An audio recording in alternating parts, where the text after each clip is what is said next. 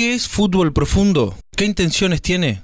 Es un espacio radial para historias mínimas que consideramos merecen ser contadas. Es la huella del pasado recorriendo la línea del tiempo y encontrándose en el fútbol con la vida cotidiana.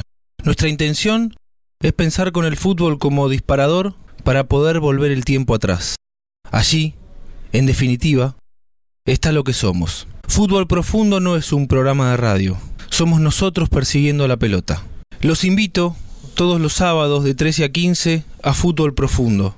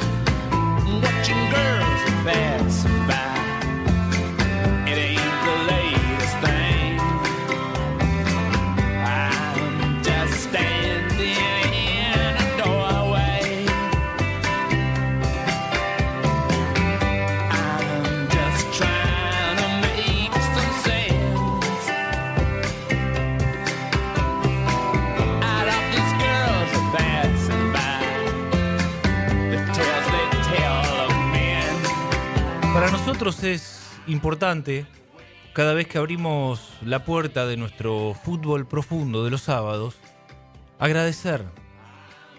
Resulta que así nos han enseñado de pibes. Agradecer a todas las eh, firmas, a las personas que con su apoyo nos permiten seguir persiguiendo la pelota.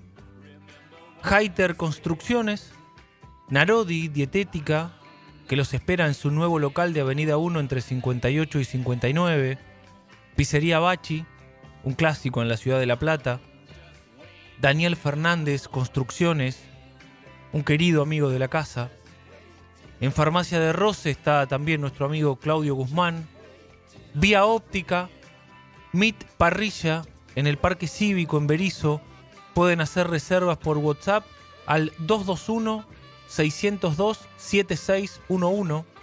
Laboratorios Plásticos, Sociedad Anónima, NOA, Patas de Cerdo y Ternera, el Almacén de Clásicos, la mejor opción para comer viernes y sábado a la noche en Villaliza.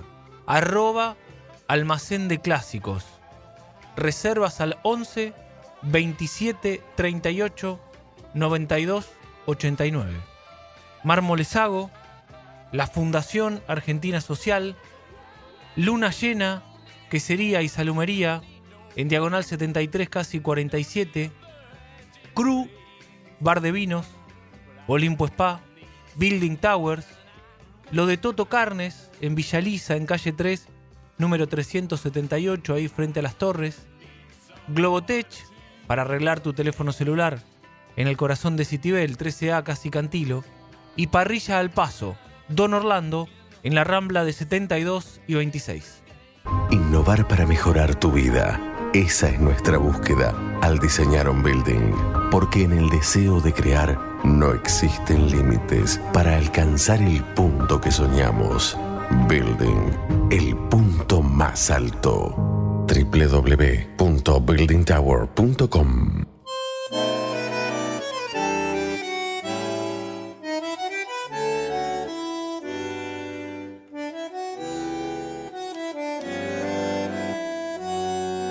Entretiempo de Gonzalo Taylor. De vez en cuando voy a la cancha solo. A veces voy con Ignacio, mi amigo del alma. Al lado de la hinchada nos ponemos.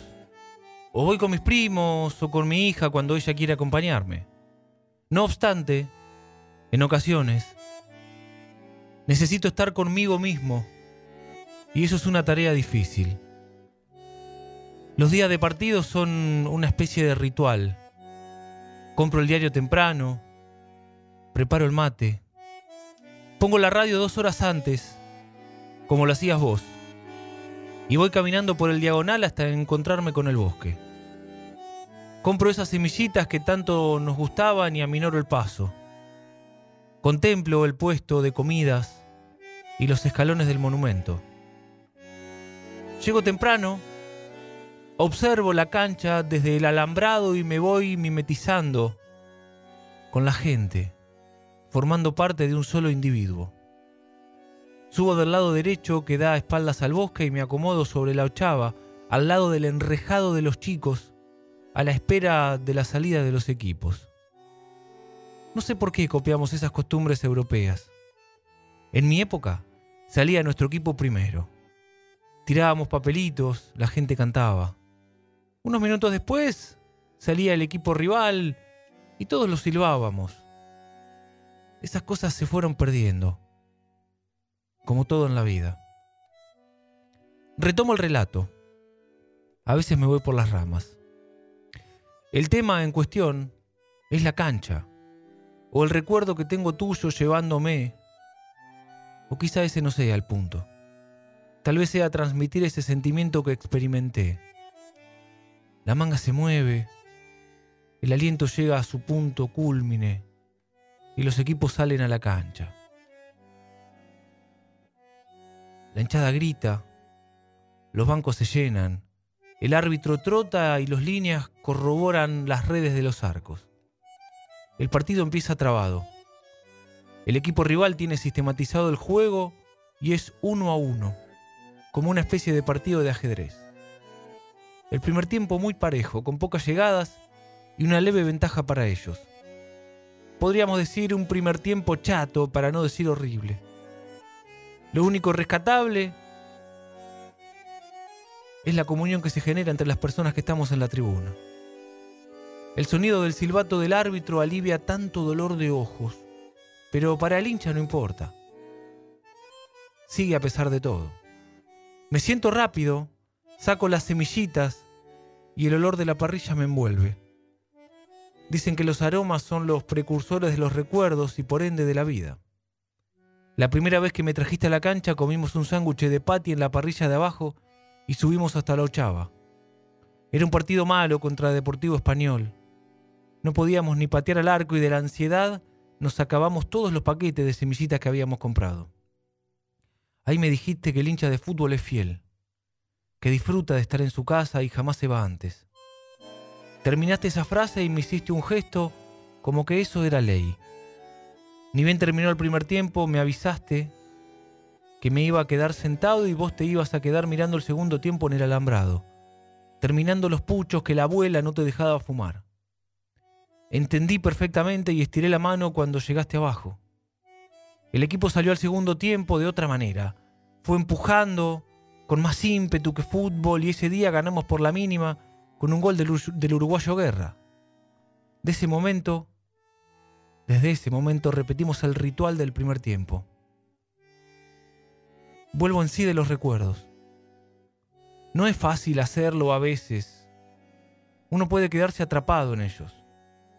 El entretiempo está por terminar. Entonces cierro los ojos y trato de encontrarte en el alambrado, aferrado a la cancha, y con tus manos amarillas de esos cigarrillos en la mano.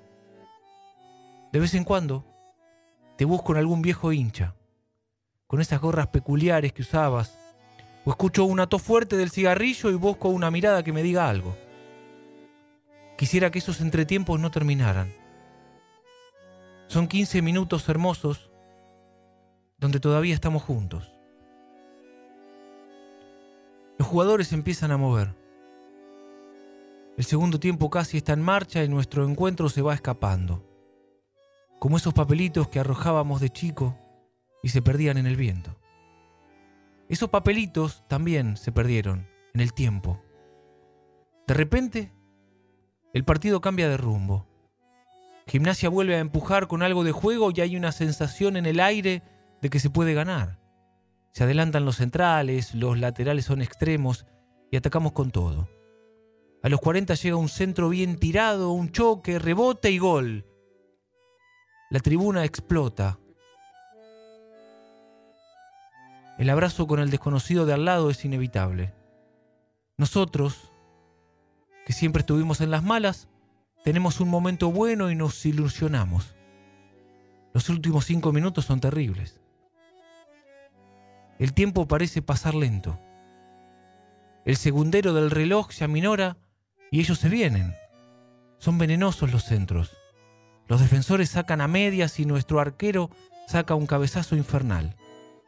En el último minuto un remate de ellos pega en la unión de los palos. Pero es el final. La gente explota y la alegría se esparce por todos lados. Saludan los jugadores, hablan con el árbitro y se acercan al círculo central. Levantan las manos y la gente les devuelve un aplauso generalizado. Ellos se dirigen al vestuario. La gente del lado de medicina los aplaudirá y la masa de gente va bajando lentamente con una efervescencia como la que recuerdo de chico. Terminó el ritual. Muchas veces ese gol no va a llegar y quizá pueda venir uno de ellos. Ahí está la esencia de la cosa. Es permanecer allí. Yo no me voy como hacen los demás. Termina el partido y me quedo unos minutos sentado. Disfruto ese momento y miro para el alambrado. Cuando me doy cuenta, varios hinchas están en la misma situación. Yo pienso que están esperando a alguien. En ese momento, vení subiendo las gradas, con el pucho en la mano, a paso lento, agarrándote las piernas y con una sonrisa que te ilumina la cara. Entonces te veo y me pongo de pie. Acá, Pinocho, digo alzando la mano. Federico Bondurán, Fútbol Profundo.